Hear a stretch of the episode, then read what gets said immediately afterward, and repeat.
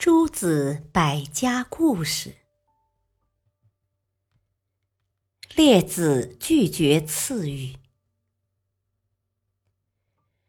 列子虽然学识渊博，却淡泊名利，只注重精神修养，从不追求功名利禄，因此生活十分贫困，常常吃不饱饭，以致饿得面黄肌瘦。列子在郑国生活的时候，曾经有人对郑国上卿子阳说：“列子是一位很有修养的人，居住在您治理的国家，却如此贫困，难道您不喜欢贤达的士人吗？”子阳说：“我怎么会不喜欢贤达的人呢？只是不知道有列子这个人罢了。”于是。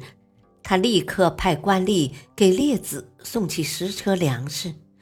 见到列子，官吏说：“上卿大人听说先生很有修养，生活却很贫困，特意派我送粮给先生食用。”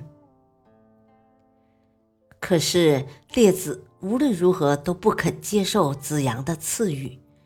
他说：“非常感谢大人的关心。”但是我已经过惯清贫的生活，所以不能接受大人的好意。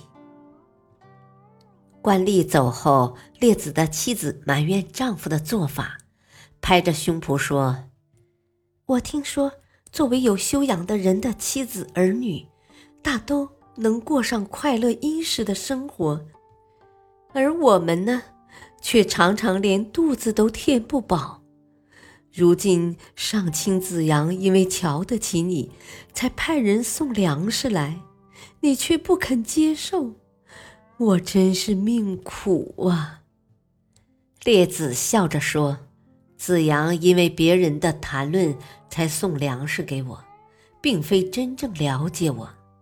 倘若有一天有人在他面前说我的坏话，他定会不加调查就治我的罪。”这正是我不肯接受他的粮食的原因呢。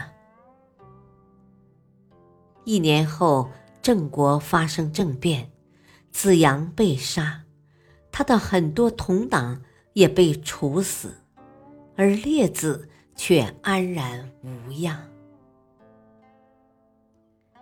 感谢收听，下期播讲游泳与治国。